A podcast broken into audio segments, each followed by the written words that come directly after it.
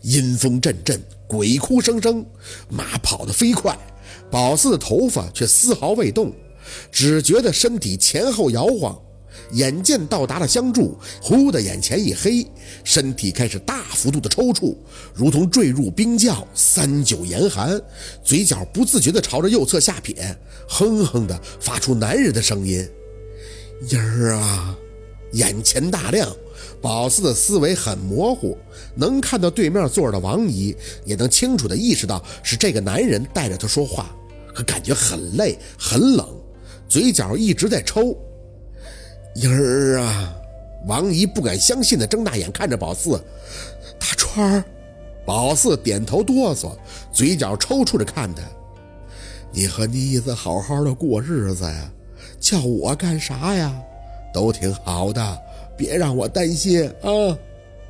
哇的一声，王姨控制不住的就哭了，捂着自己的嘴发出细碎的声响。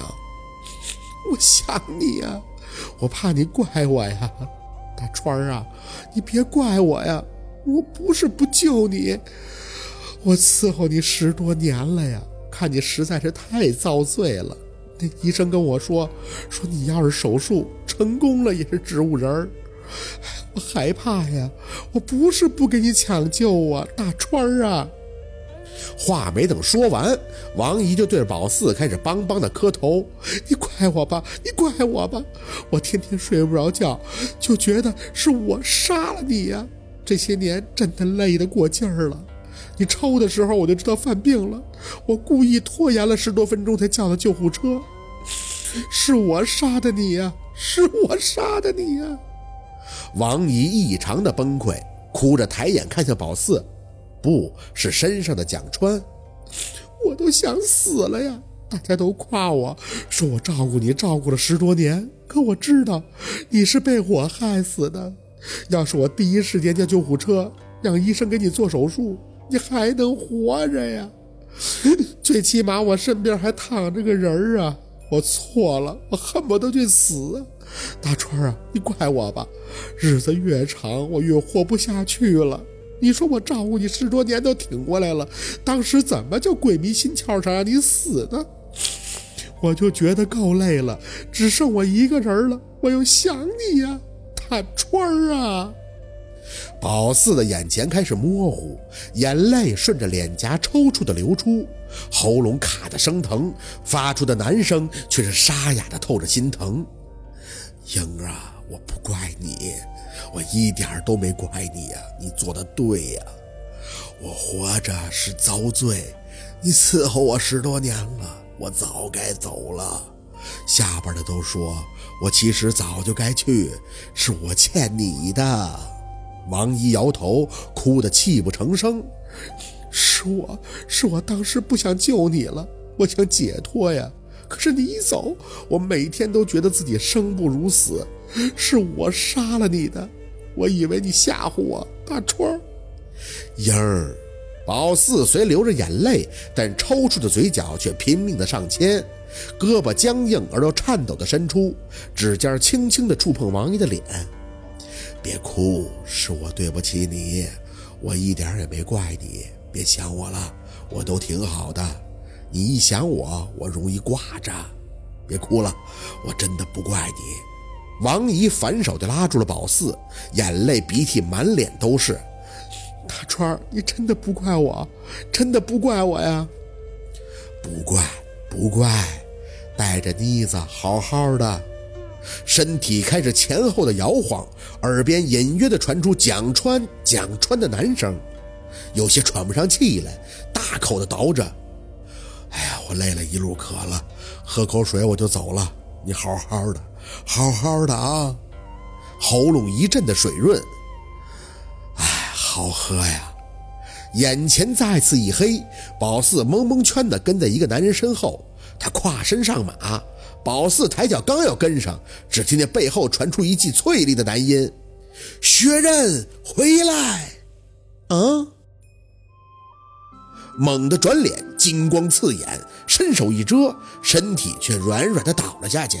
四姐，四姐，小六的声音还在耳边响起：“没事吧，四姐？你吓死我了！我挨个名叫你都没反应，睡死了似的。还好这叫到薛刃你是答应了。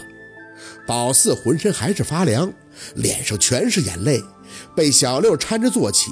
王姨还半伏在地上发不出声音的哭。宝四扯下自己左手的红线，点火放到盆里烧了。这鞭子一起给他送去吧，这起码没鞭子哪行啊？没急着劝王姨，头沉的厉害。宝四其实可以不去听这个蒋川跟王姨说什么，这样就能轻松很多。好奇心驱使吧，一直就炸着精神耳朵听，疲惫感那是不言而喻的。撑着又点了三根香，送气出身，嘴里连连的道谢。这气一走，更是气喘吁吁了。缓了好一会儿，王姨才吸着鼻子看宝四，他他是走了吗？嗯。王姨擦了擦已经变成核桃的眼睛，我就是怕他怪我呀。那十多年，我甚至大门都不能出，这日复一日，心焦的厉害。看他犯病了，心里就在想：你走吧，走了你解脱，我也解脱了。医生说他这种情况，就是手术了也是植物人，醒来的几率太小了。他们家兄妹都说让我拿主意，我没说话，心里想着是不手术。但是碍于亲戚的压力，还是答应手术了。可是时间错过了，他走了，明明应该解脱的呀，我却出不来。我想死啊！我觉得自己就是杀人的凶手。宝四啊，我真是恨我自己。我跟他是少时夫妻呀，这么多年了，我怎么能做这样的事儿啊？姨父也没怪你。宝四哑着嗓子回应：“这也算是人之常情吧。”十多年的寸步不离，擦屎倒尿不是一朝一夕的事情，搁到谁身上，他都会心焦的。终于清楚王姨叫宝四走阴的真正用意了，他不是真的怕姨夫吓唬他，而是他自己心里有鬼，有桎梏，他是自己煎熬着自己，所以他痛苦，他精神衰弱，归根结底就是自责。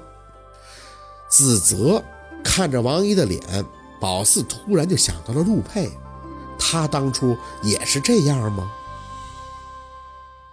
王姨哭了一大通以后，回头看向床上的碗，宝四没有凑过头去喝，也没人把碗递到嘴边可是水无端的就少了一大半蒸发也不能这么快吧？此等神奇，那不言而喻了。没了，水喝了。王姨吸着鼻子看宝四。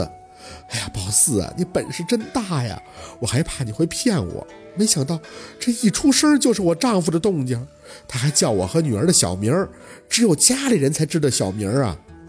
一通道谢以后，说是有些东西他终于放下了，知道她丈夫不怪她，她也算是能稍微轻松些过日子了。不然每天一睁眼，她都觉得自己是罪人，是包装成好人的罪人。宝四也没多加安慰。脑海中很自然的就会把他这件事情跟陆佩去对比，沈明远吗？陆佩能走出来是因为沈明远吗？强撑着力气出门，累是累，但在事主面前不想显露，没让王姨感谢多送。这楼上楼下的机会有的是，回首刚把王姨房门关上，电梯叮的一声打开。转过脸，一个二十多岁、清瘦长发的女孩牵着一条哈士奇从电梯里走出来，看见宝四和小六有些惊讶，还是礼貌地笑了笑，掏出钥匙去开对面的房门。宝四拔着腿走进电梯，刚要按下一层，就发现小六还待在原地，有些不耐。走啊！小六等着人家女孩进门，这才傻呆呆的回神，几步跟进电梯。四姐，你摸摸我心口，刚才那一刹。丘比特的小箭射中了我。什么？宝四斜眼看他，小六却瞳孔涣散，手压着自己的心口。哎，我对他一见钟情了。好，今天的故事就到这里了，感谢您的收听。